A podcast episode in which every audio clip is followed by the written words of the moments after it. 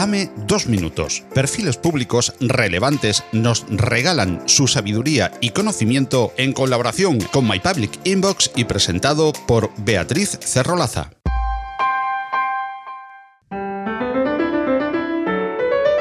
Alejandro Aboasali es ingeniero mecánico por la Universidad Técnica de Múnich y por la UPM. Muy pronto será también doctor. Es un apasionado de la industria y como tal dedica todo su talento y esfuerzo a hacer realidad proyectos apasionantes, con el fin de crear esos puestos de trabajo que le hubiera gustado encontrarse al acabar la carrera. En 2018 fundó IONT junto con su compañero el profesor Enrique Chacón y desde entonces están dando mucho que hablar en el campo de los materiales compuestos. Han conseguido el apoyo de organismos oficiales como la Agencia Espacial Europea, la Comisión Europea y CEDETI. Y hoy nos regala dos minutos de reflexión interesantísimos sobre un debate muy de actualidad, máquinas versus ser humano. Las grúas deberían estar prohibidas.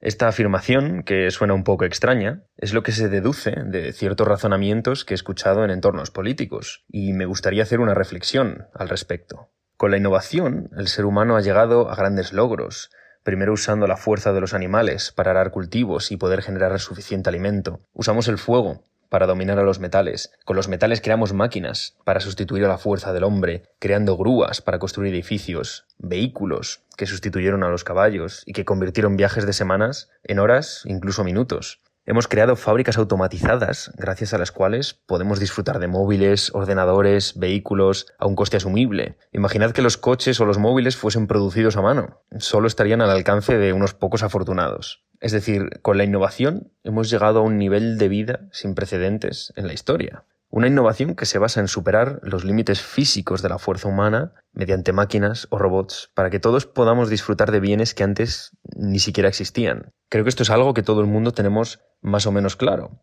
aunque recientemente he escuchado de manos de ciertos cargos públicos que los robots tienen que cotizar, ya que están sustituyendo a una persona y por tanto eliminando un empleo. Y esto es técnicamente cierto, pero nos lleva a pensar también que hay que grabar a los vehículos, ya que les quitaron el trabajo a los cocheros, que llevaban a los coches de caballos. Pero especialmente, según este razonamiento, deberíamos prohibir las grúas, ya que pueden sustituir a más de 100 trabajadores que tiraban de las cuerdas para levantar la carga. Y llegados a este punto me gustaría lanzar una pregunta para reflexionar. Si a lo largo de la historia no hemos dejado de destruir empleo, ¿cómo es que ahora hay mucho más trabajo que en el resto de épocas de la humanidad?